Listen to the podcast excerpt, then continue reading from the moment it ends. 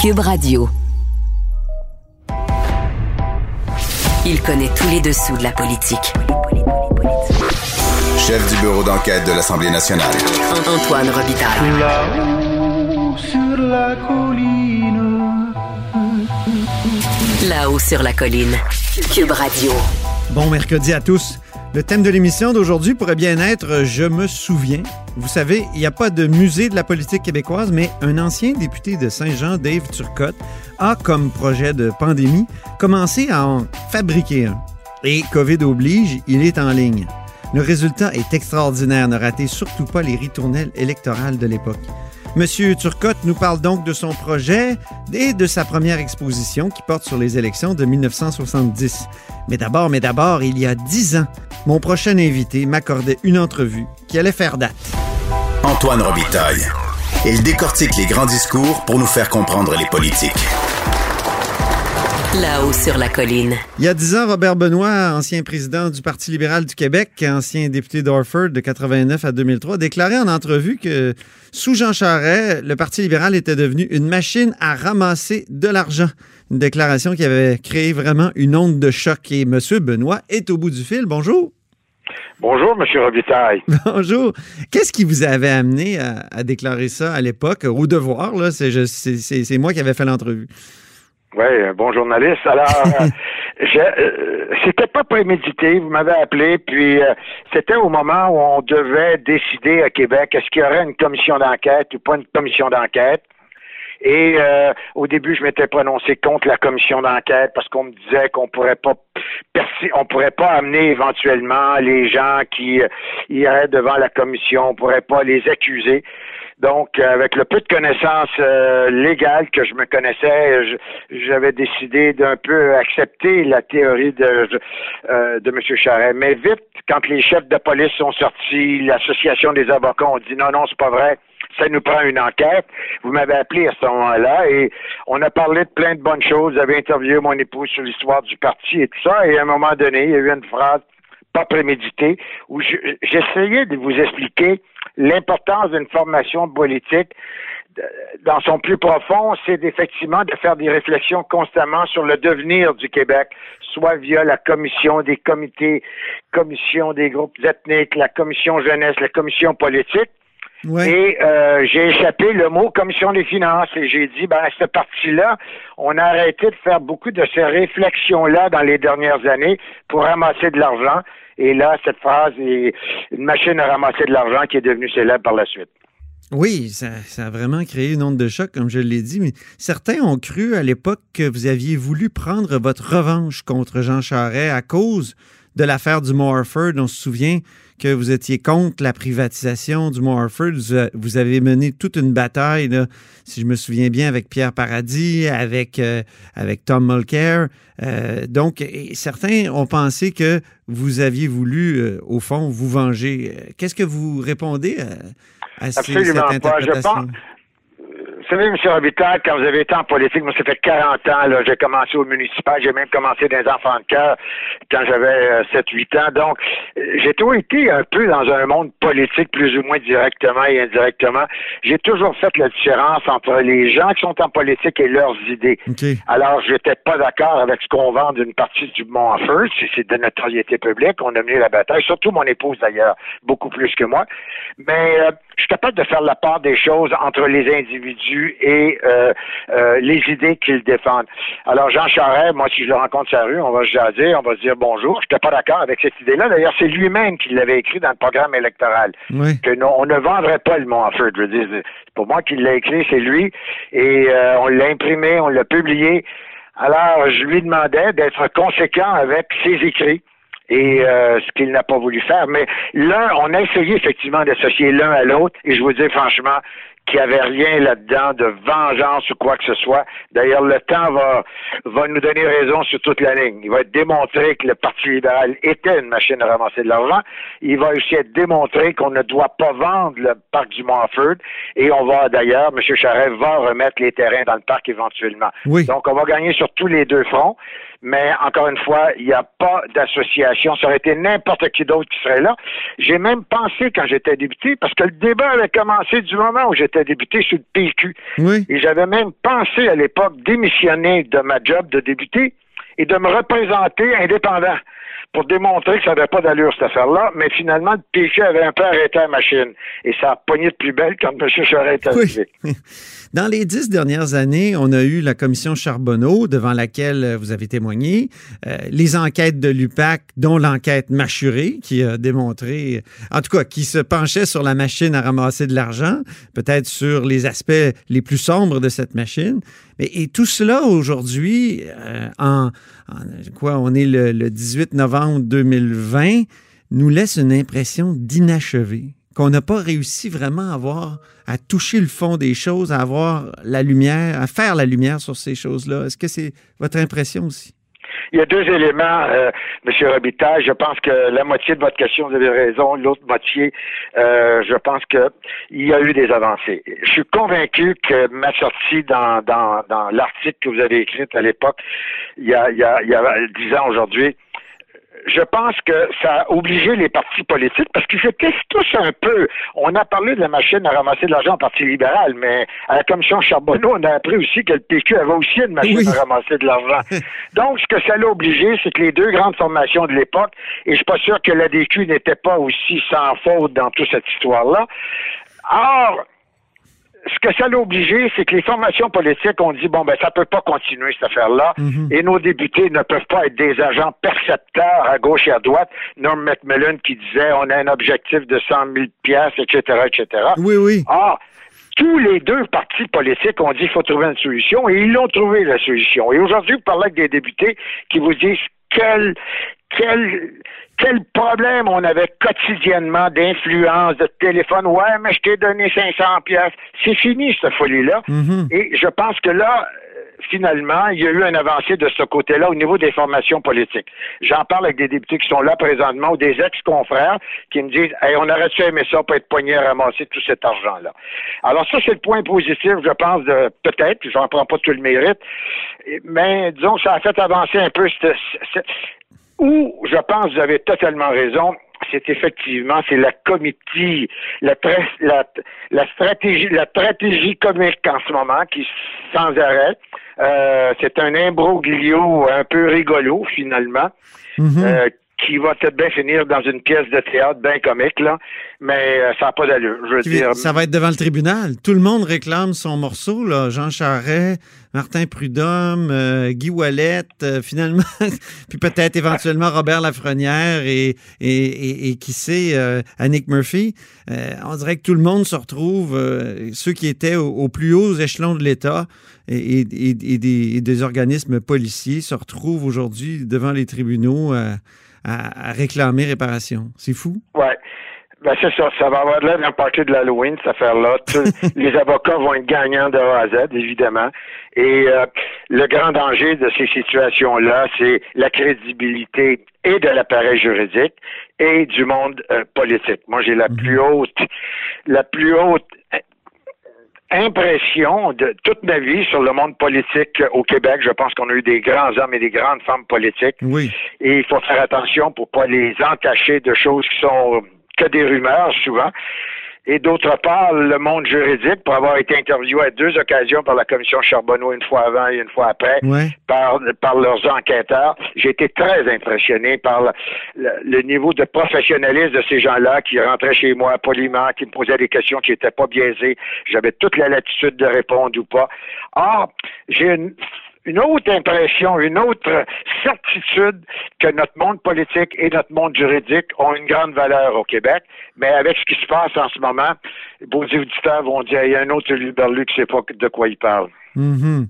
Vous avez souvent opposé l'air Charret aux époques de Bourassa et de Ryan au Parti libéral du Québec, mais parfois je me suis demandé si vous les aviez pas idéalisé ces époques-là de Bourassa et, bon, dans une moindre mesure, Ryan, mais dans le deuxième Bourassa, il y avait quand même eu toutes sortes de, de soupçons, de, de, de, pas juste de soupçons, d'articles écrits sur des liens troubles entre euh, Thomas Derico euh, euh, et- et certains, certains donneurs d'ordre et certaines compagnies.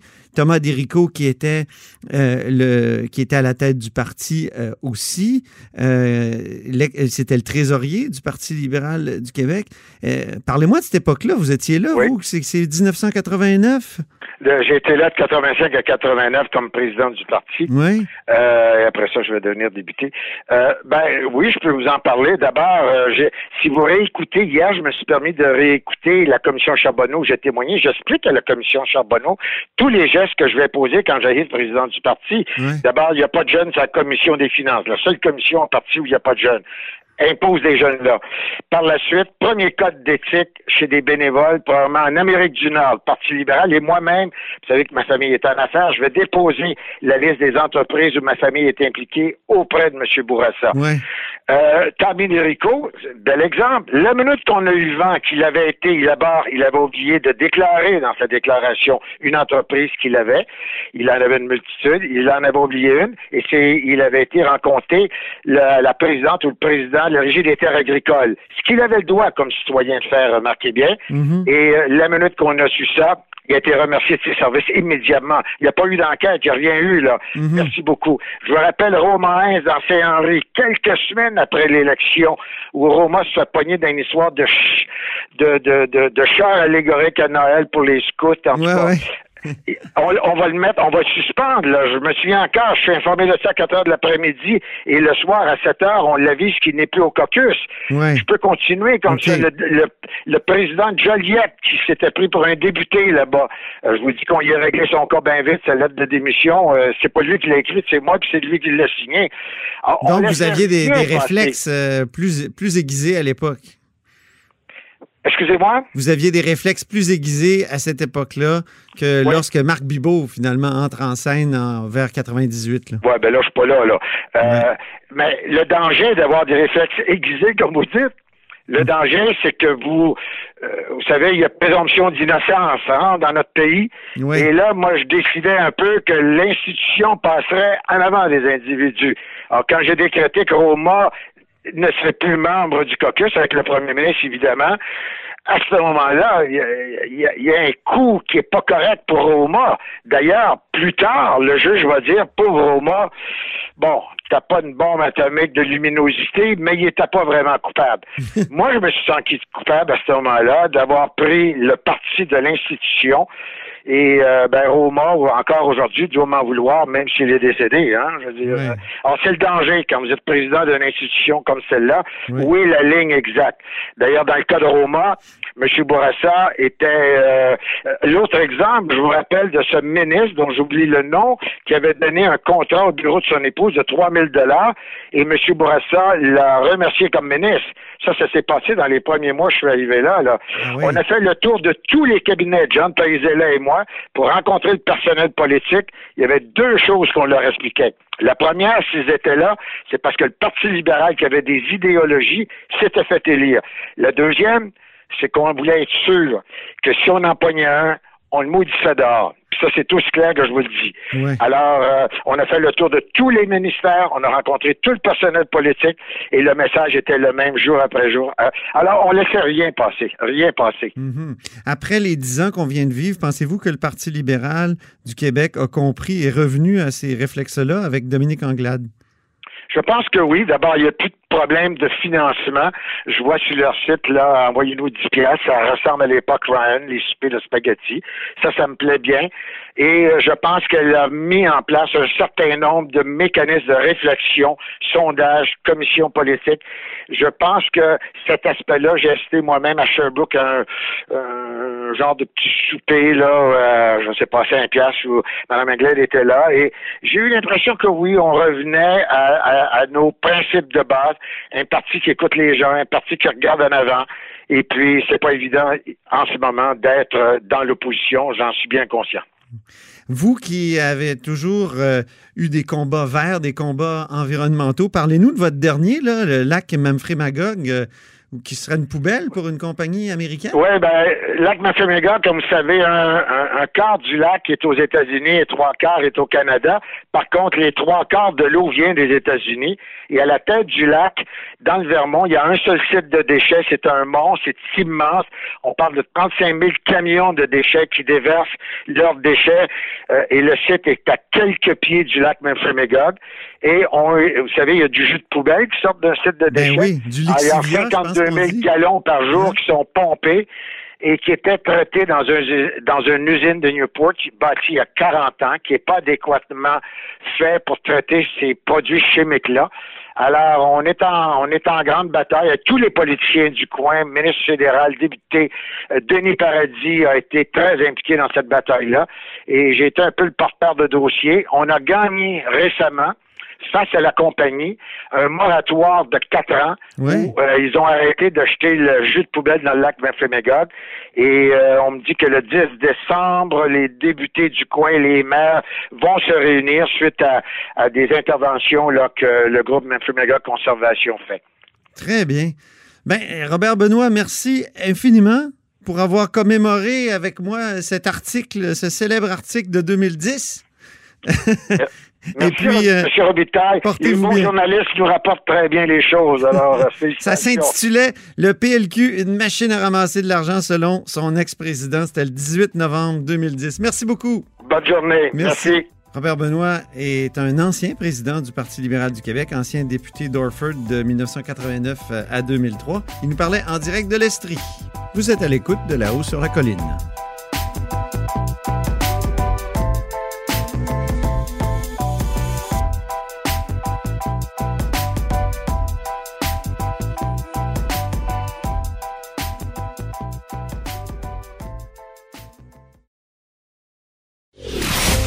Antoine Robitaille.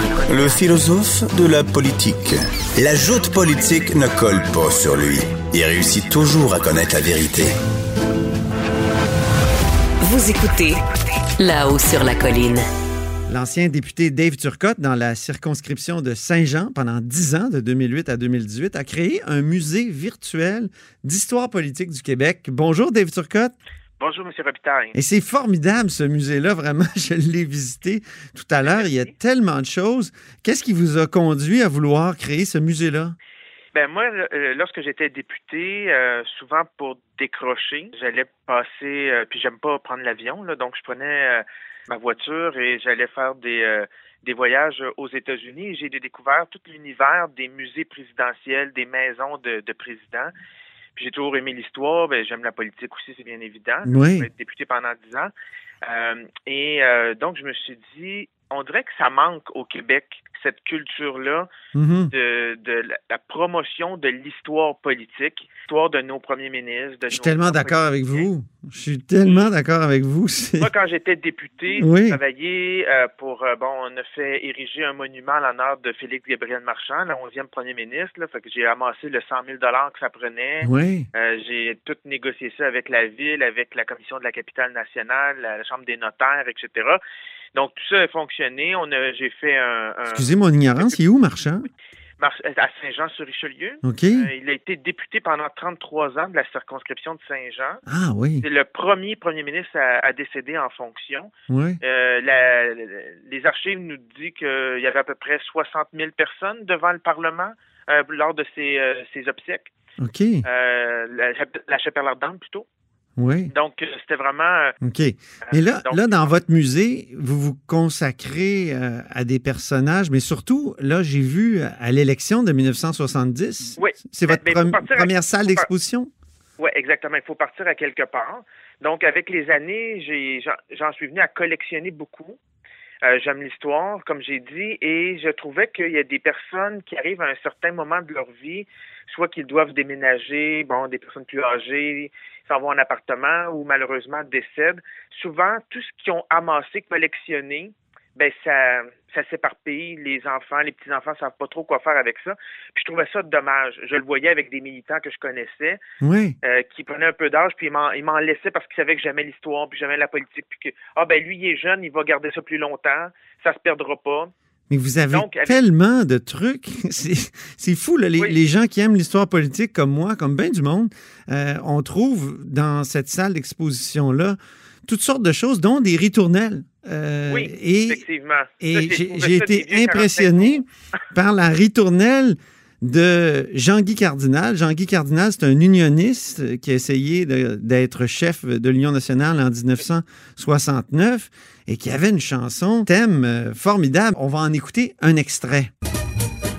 Votons pour Cardinal, c'est le chef idéal, c'est avec lui l'unité du parti. Avec son ambition, sa détermination, nous gagnerons la prochaine élection.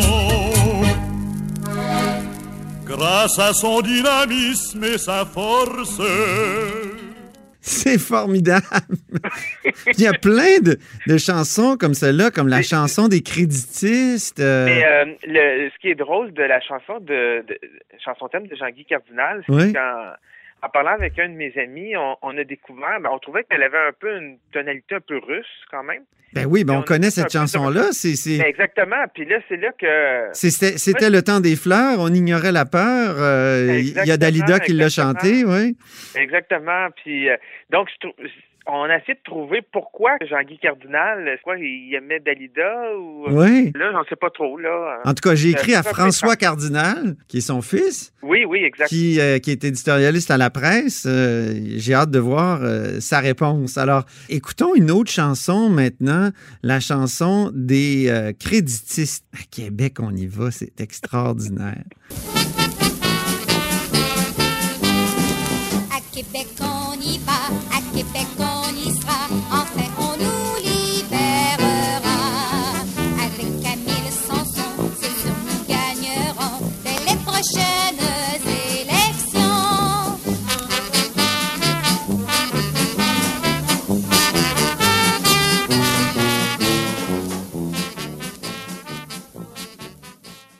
Ah là là là là là. c'est formidable. Ça va vraiment avec la, la couleur de M. Sanson quand même. Ben oui, ben oui. C'est assez particulier. Le- leur slogan euh, à cette élection-là, c'était en, en 1970, pas de caprice, tout le monde vote créditiste. Ça rimait.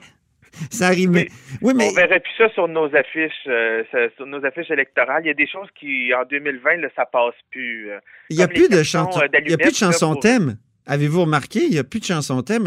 Euh, une des dernières, c'est les libéraux, si je me souviens bien, en 2007, avaient une chanson thème et qui avait duré dans l'espace médiatique, je pense, 24 heures, parce qu'on avait éclaté de rire quand on l'avait entendu. Mais les, euh, ben, en- le, Parti québécois avait encore euh, jusqu'en 2012 une euh, chanson thème quand même. Ah oui? euh, avec plusieurs artistes, là, dont Ariane Moffat qui, euh, qui était à qui avait chanté à l'intérieur, à, à nous de choisir. Là. Oui. Puis bon, il y a d'autres partis qui le qui le font encore. Effectivement, c'est moins répandu maintenant. Euh, c'est sûr que là, avec des élections durant une pandémie, je suis pas sûr que d'avoir une ritournelle pour euh, des rassemblements, ça va être en- encore possible. Mais Non. euh, les, les- les choses évoluent, comme des cartons d'allumettes pour des Ben oui. Tout le monde avait ses- son carton d'allumette, puis vous, Ben oui, il y a ça, des ça, ça photos. euh, 2020, là. donc tout le monde fumait, hein, c'est ça. En tout cas, le Parti québécois en a produit beaucoup. Oui. Peut-être que c'était une demande spéciale de leur chef, là, René Lévesque. là. qui fumait euh, sans arrêt, effectivement. Mais vous faites pas juste présenter des artefacts là. dans votre musée virtuel. Vous avez aussi des analyses, des statistiques, euh, des extraits de discours. C'est c'est vraiment extraordinaire. Et vous avez même, à un moment donné, euh, une question quiz. Combien de candidats de l'élection de 1970 ont été par la suite premier ministre du Québec? Exactement. Je donnerai pas la réponse. Non. c'est- le...